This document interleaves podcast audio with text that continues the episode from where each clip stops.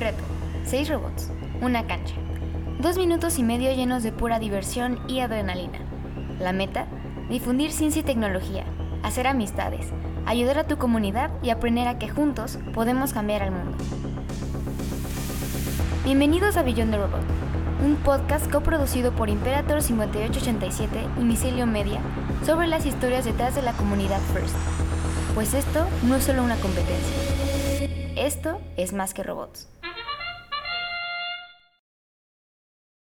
Bienvenidos a otro episodio de Firstcast, Beyond the Robot.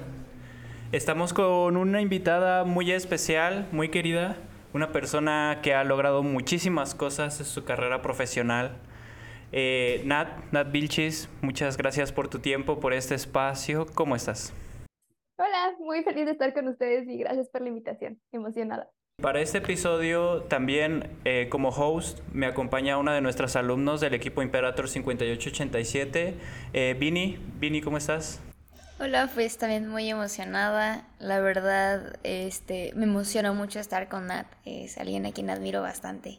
Empezamos primero, Nat, nos gustaría que nos platiques un poco de tu acercamiento a First. ¿Cómo fue que decidiste unirte al programa o a un equipo?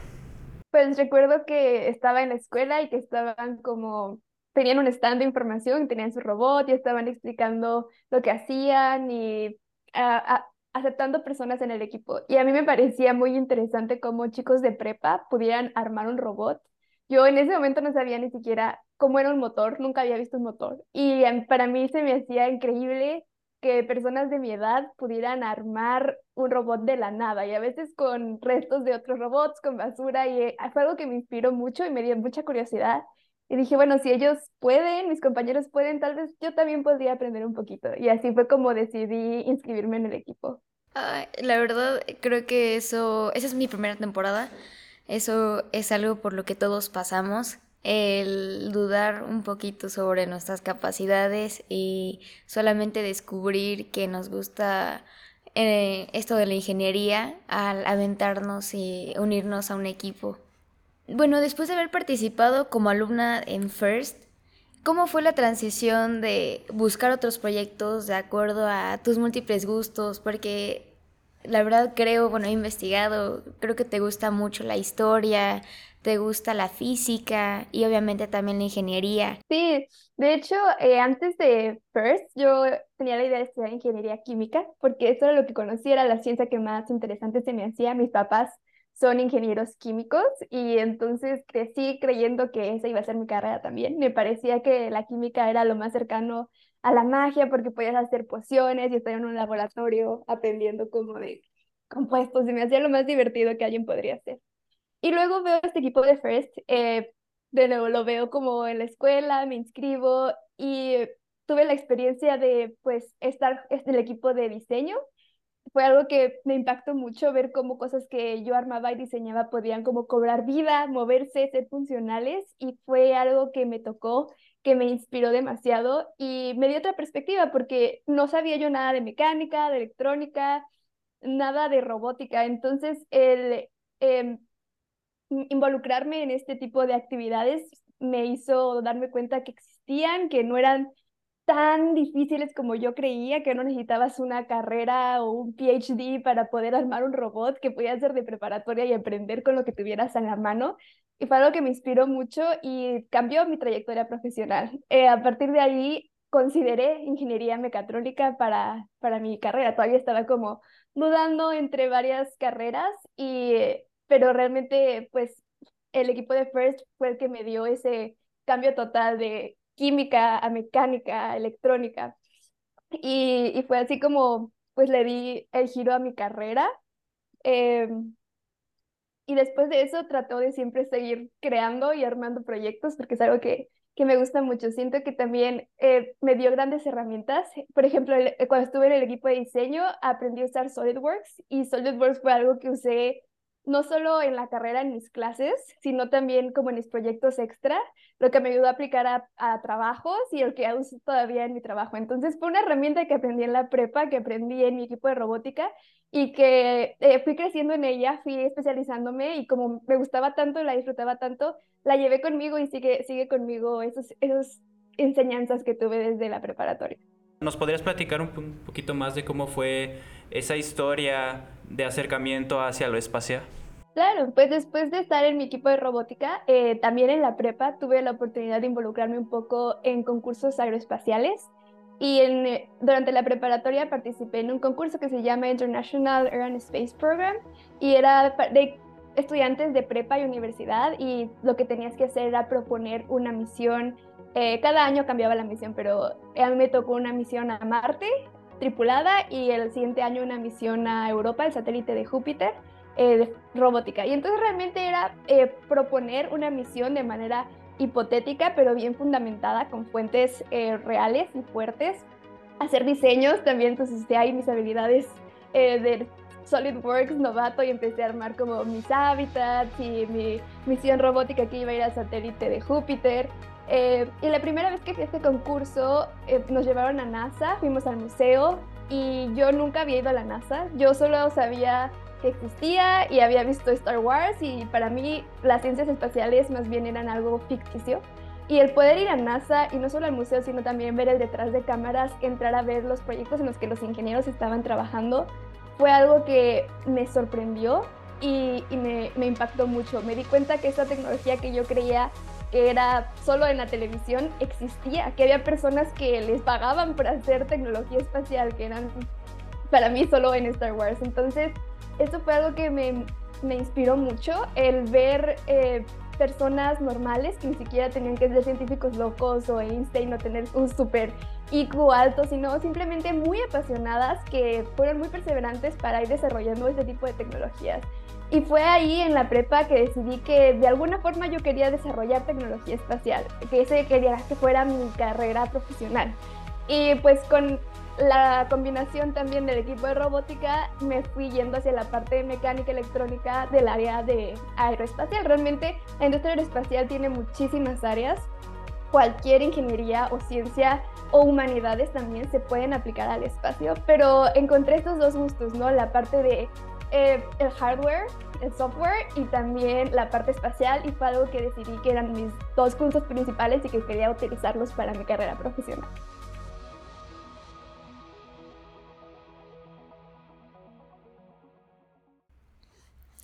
Bueno, eh, me emociona mucho eh, escuchar todo lo que tuviste la oportunidad de hacer, sobre todo a una edad tan temprana. La verdad, a mí me gustaría vivir esa experiencia y creo que muchos de los chicos que están escuchando este podcast también.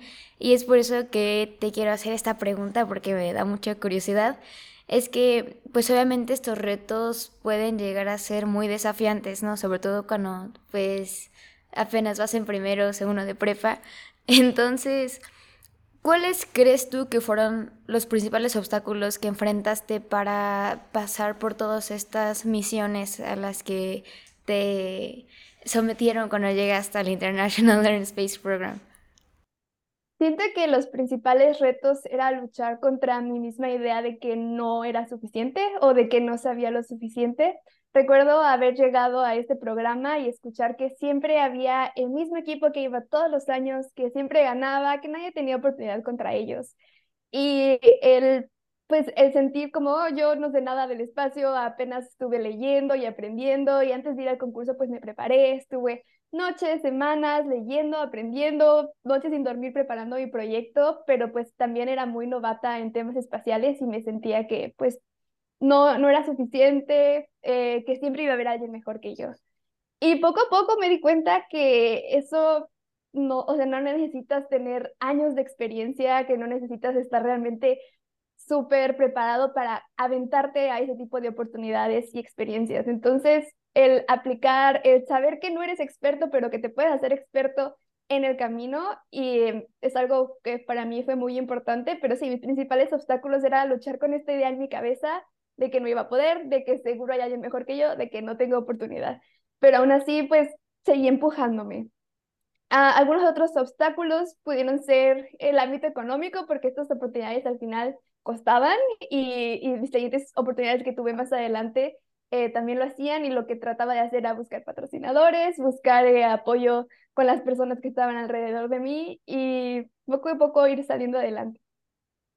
Eh, también sabemos que en esta parte de participar en estos programas, tú también fuiste mentora, ¿no? En algún punto tú llegaste a esta parte de la mentoría. ¿Para ti qué significó mentorear a chicos que estaban pasando o que tenían quizás el mismo sueño que con el que tú empezaste? Claro, para mí es algo súper importante, sobre todo porque a lo largo de mi trayectoria profesional he tenido grandes mentores, personas que confían en mí, que me han dedicado tiempo y energía a que yo aprenda, a guiarme y siempre voy a estar agradecido con esas personas, esos mentores que eh, pues a veces cuando yo no creía en mí, ellos sí, y me daban eh, las oportunidades y me guiaban y que gracias a ellos estoy donde estoy ahora y que sé que sin las personas alrededor mío yo no hubiera llegado a ningún lado.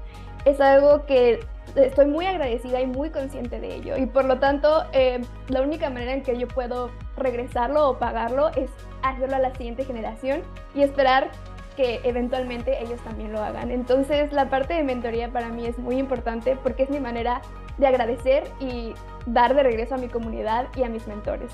Justamente estaba hablando con una de mis mentoras hace unas semanas y le dije que yo no sé cómo agradecerte porque yo sé que estoy aquí gracias a ti y que sin ti yo no, no hubiera podido llegar a tener mi trabajo del día de hoy. Y me dijo, lo que puedes hacer es seguir echando ganas y ayudar a la siguiente generación. Ella misma me dijo, apoya a, los, a la siguiente chica que esté interesada en estos temas y, y jálala como yo lo hice contigo. Y yo sí, ya ya lo estoy haciendo y eso es lo que voy a seguir haciendo más si me lo vocalizo de esa manera, ¿no? Me, me emociona mucho que digas esta parte eh, de la mentoría y que cómo te ha impulsado a seguir con el proyecto de Chica NASA. Y ahora eh, bueno, desde mi punto de vista, por ejemplo, tú eres un referente, ¿no? Alguien que ha logrado lo que muchos nos hemos planteado como sueño a través de la ciencia y la tecnología. Y para ti, ¿cuáles son esos pilares que te inspiran a seguir luchando por tus sueños? Porque tenemos, no tenemos a muchas. Se me ocurren, por ejemplo, Diana Trujillo o Katia, incluso Katia Chazarreta ¿quiénes te inspiran a ti? Literal, acabas de decir a mis dos personas favoritas de la industria espacial. Tengo el enorme placer de conocer a Diana Trujillo. Ella es mi héroe, mi mentora, y de la experiencia que hablé hace rato es literalmente ella.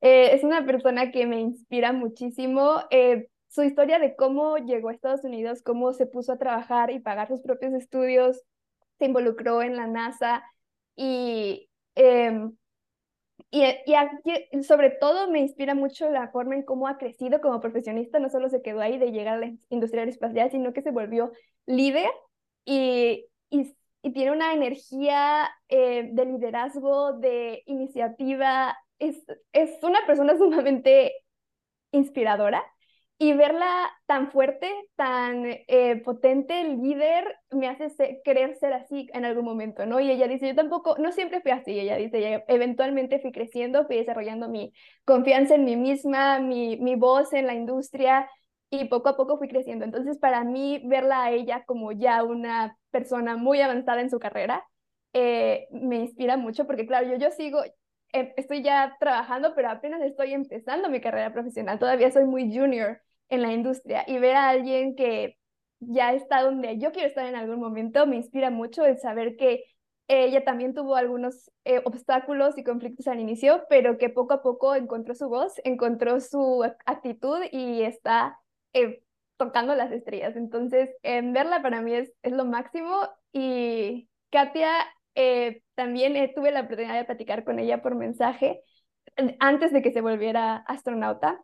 Entonces tenía más tiempo de responder mensajes, pero eso, ella, eh, para mí es muy especial porque ella, ella empezó a escribirme porque vio que tenía como estas ganas de la industria aeroespacial y, y, que estaba como consiguiendo cosas y me escribió para ver si quería platicar y yo obviamente quiero platicar contigo. Y ella que se tomara el tiempo de escucharme, escuchar en dónde estaba parada y darme consejos.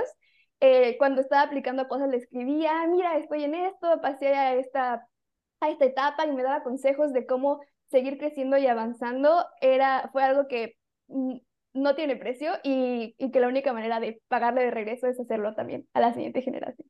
Ay, qué emoción, la verdad.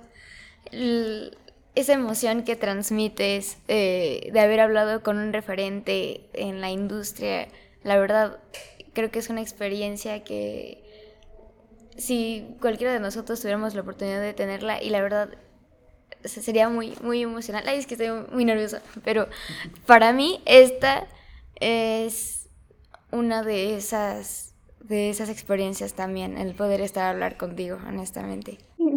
Me alegra mucho. Si quieres, cuando quieras, podemos platicar y empezar a ver cómo, cómo puedes crecer también hacia tus metas. Ay, qué emoción. Gracias. Mi siguiente pregunta va, si nos podrías hablar un poquito más del proyecto de Chica NASA, porque ese proyecto es un poquito más de difusión para abrir las puertas, para abrir el camino, para comunicar. Tú has estado en varias universidades, programas de radio. Entonces, ¿nos podrías platicar un poquito más de el proyecto Chica NASA?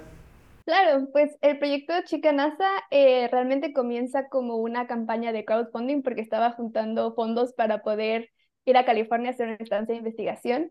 Y eh, por una razón u otra ganó mucha visibilidad y utilicé esa visibilidad para de nuevo dar de regreso a mi comunidad. Entonces las personas me empezaban a pedir que se podía dar pláticas o entrevistas y, y comencé a hacerlo, fue como fue creciendo poco a poco y es una actividad que me gusta mucho porque más allá de que yo dé, estoy recibiendo mucho cariño, mucho amor, me mantienen inspirada. Em, el ver a las siguientes generaciones que tienen estos sueños, recordar dónde estaba parada yo también, es algo que me da mucha como gasolina para seguir avanzando y, y eh, espero que haga bien a muchas personas, pero la verdad también me hace muy bien a mí, me da, me da mucha alegría.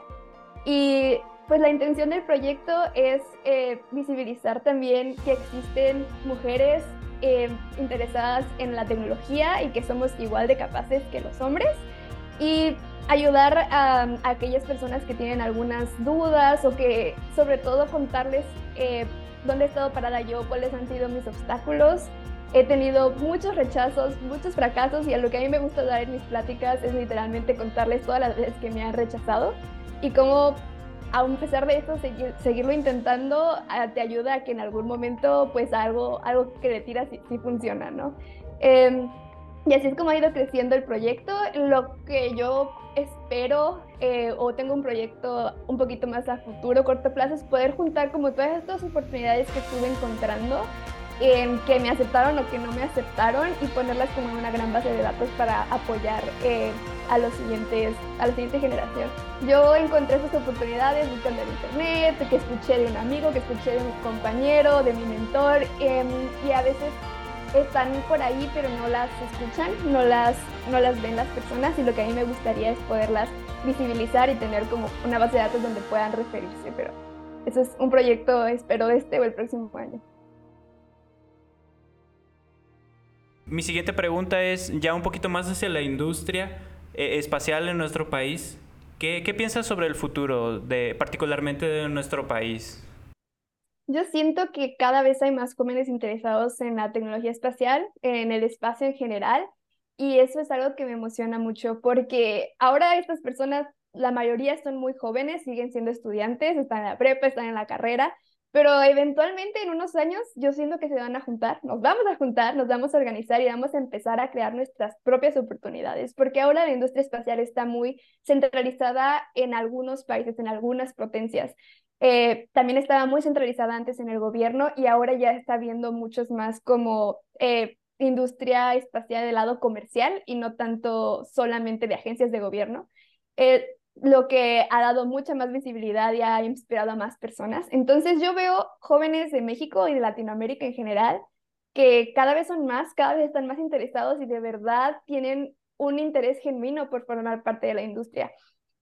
Y la verdad es que hay pocos lugares, eh, porque de nuevo son pocos países, y luego en estos países es difícil que acepten em, extranjeros, porque al final la industria espacial muchas veces se relaciona con lo militar y por lo tanto ponen muchos bloqueos para personas que no son de esos países en trabajar ahí. Entonces, las oportunidades son pocas, pero la gente interesada es mucha. Y lo que yo espero es que eventualmente estos dos eh, contrarios hagan que se junten entre mexicanos, entre latinoamericanos y que empecemos a crear nuestros propios startups, oportunidades, y generar proyectos espaciales en México y en Latinoamérica. Entonces, esto espero que sea en algunos años, pero eventualmente yo sé que vamos a, vamos a poder ser una potencia, porque hay mucha gente interesada, hay mucha gente muy talentosa. Me emociona muchísimo que tengas esta, estas esperanzas en estas nuevas generaciones y sobre todo en chicos como nosotros que formamos parte de equipos de First que hasta cierto punto aspiramos a lograr también focalizar nuestras pasiones eh, a través de estos programas y estas competencias. Y bueno, la verdad de que te quisiera hacer esta pregunta Em, orientada hacia esto que acabas de comentar, es que ¿cómo podemos nosotros fomentar la pasión por el STEM para que más chicas, chicos puedan perseguir este sueño al igual que tú? Esa es una gran pregunta y creo que la respuesta es este tipo de espacios, estos podcasts que están armando, toda la difusión que están haciendo como equipo de robótica está alcanzando a todas las personas alrededor de su comunidad. Y un equipo de robótica creo que es lo máximo para que alguien se empiece a interesar en, en, la ciencia y la tecnología. Porque una vez, una cosa es hablar de ello, pero otra es que tengas la oportunidad de eh, poner manos a la obra y tú físicamente armar algo y decir que tú lo hiciste. Entonces, si tienen el equipo, este, estoy segura que impactan a muchas personas cada año. Y si ustedes van a sus comunidades y también hacen como proyectos más eh, manuales, más, no tanto, o sea, pláticas también son importantes, pero como armar proyectos, eh, que las personas tengan esa experiencia directa de no verlo como algo lejano, de algo como pocas personas pueden hacerlo, personas muy inteligentes, sino que yo también puedo armarlo, creo que es algo que, que cambia mucho la perspectiva de las personas y que, y que ayuda el, hacerlo tú mismo. Muchas gracias, Nat. Pues bueno, para, para terminar o para finalizar, justamente te quisiéramos pedir eh, si te gustaría dirigirle algunas palabras a nuestros radioescuchas o algún consejo, ¿no? Un poquito más enfocado a estas personas que están buscando eh, relacionarse con lo que es STEM ¿no? Y tal vez todavía le están dudando, tal vez están pensando que igual y después de First, que se den cuenta, ¿no? Que hay otros programas, que hay muchísimas oportunidades. ¿Qué consejo le darías tú a estas nuevas generaciones, precisamente como Vini, que están interesadas, ¿no? Están empezando, están desarrollándose. ¿Qué les dirías tú? pues tengo varios mensajes. Eh, el primero sería es que si les gusta algo, eh, se avienten a hacerlo. No importa que no seas experto en el tema, eh, con más ganas. Si no sabes de algo, aviéntate a hacerlo. La, experiencia como más manual es súper importante. Em, tal, las personas que ya tienen un poquito más de experiencia en el área de STEM, apoyen a sus compañeros que apenas están empezando. Recuerden cómo se sentían esos primeros días que no, no sabían qué estaba pasando, que tenían miedo de hacer preguntas, que se sentían tontos y que eh, también juzgados por no saber suficiente. Entonces, sean esas personas, no sean las personas porque siempre hay alguien que te hace sentir mal porque no le sabes, que te dice yo lo hago porque es más rápido si yo lo hago y tú estás aprendiendo. Entonces, sean esas personas que ayudan a sus compañeros a aprender, a generar conocimiento y a crecer. Es algo muy importante porque más allá también de los, todas las habilidades ingenierías que puedas tener, también necesitas la parte de soft skills, y el tratar con las personas, enseñar es algo súper importante que muy pocas personas realmente pueden hacer. Em, la interacción entre personas y comunicación es algo muy importante, sobre todo en un equipo de robótica, siempre sean amables entre ustedes, apóyense, no se aplasten. Entonces, ocupen eh, los recursos que tienen alrededor de ustedes. Sus compañeros son los siguientes grandes em, personas en la industria, van a ser CEOs, van a ser eh, jefe de ingenieros, van a ser los diseñadores y son estas personas que eventualmente tus amigos te van a ayudar a, te van a referenciar a un trabajo, te van a jalar de un lado a otro, con los que puedes armar una empresa, con los que puedes armar un proyecto. Entonces, a veces piensas que los recursos más importantes es como, ay, quiero hacer eh, networking con una persona súper importante y famosa o con el CEO de tal empresa, que también sería genial que lo pudieras hacer, pero piensa en cómo tu generación, tus compañeros van a crecer eventualmente. Entonces, sé amable con ellos, haz, haz conexión con ellos porque eventualmente crecerán todos juntos en la industria y se van a apoyar mutuamente. Muchísimas gracias por este mensaje. Eh, honestamente, a todos estos chicos que están iniciando, eh, me gustaría hacer eco a este mensaje porque como decía Nat, yo en algún momento pues hace un año justamente me encontraba en esa situación de no saber ni siquiera cómo funcionaba un taladro. de no haber nunca visto un motor, eh, de nunca haber tocado un componente eléctrico que no fuera un cable de mi casa y ahora me siento como una persona en la posición que puede ayudar a sus compañeros porque apoyada de mentores y de chicos más experimentados de su equipo recibió apoyo y ayuda en todo momento, ¿no? Con un abrazo muy cálido y siempre con palabras de aliento. Muchísimas gracias, Nat. Gracias a ti, me encanta que, que lo vocalices, que digas es que yo tampoco sabía nada, porque es súper importante. A veces siento que las personas que ya son más avanzadas como tú, que ya llevas un año, eh, se les olvida que en algún momento no supieron nada. Entonces, el, el alguien nuevo escuchar que esta persona que admiro tanto, como Vini, que ya es súper experta en esto, saber que en algún momento empezó como yo y que yo tengo esa posibilidad también de empezar, de llegar a ese punto es algo muy importante. Entonces, muchas felicidades por tener esa perspectiva y estoy segura que tu equipo es súper afortunado de tenerte. Ah, muchas gracias. Muchísimas gracias, Nat, por tus palabras, por tu tiempo, por este espacio. Y bueno, pues sí quisiera cerrar eh, pues más que nada diciéndote que ya eres un referente para nosotros, muchos chicos y nosotros, incluidos yo personalmente, te admiramos por todo el trabajo que has hecho, tanto dentro como fuera de la industria, no estás siendo pionera, lo repito, eh, y que tú también regreses y les des estos consejos a los chicos de que no se les olvide de dónde vienen, eh, y tú como tal tener esa apertura, ¿no? De, de ayudar, de comunicar. Yo siento que igual y no solo al país, sino como, en todo en la vida, la, verdad es que eh, estás dando muchísimo a la comunidad y por eso pues sí queremos agradecerte y repetirte que para nosotros, para la comunidad First, eres un referente y muchísimas gracias por eh, el espacio que nos diste ahorita de tu tiempo, de tus palabras. Muchas gracias, gracias por invitarme y muchas felicidades por seguir siendo mentor. Aprovechen, no saben mucho, así que háganle muchas preguntas y, y mucho éxito en sus proyectos. Muchas gracias, muchas gracias Nat. Y pues bueno, eso sería todo del episodio de hoy. Nos vemos en la próxima. Este episodio es una coproducción del equipo Imperator 5887 de la Prepa Tech Campus Puebla y Micelio Media. Si quieres ser parte del podcast, escríbenos en nuestro Instagram, arroba Imperator5887. Recuerda darnos follow en Spotify para no perderte ningún nuevo episodio. Muchas gracias. Nos escuchamos pronto.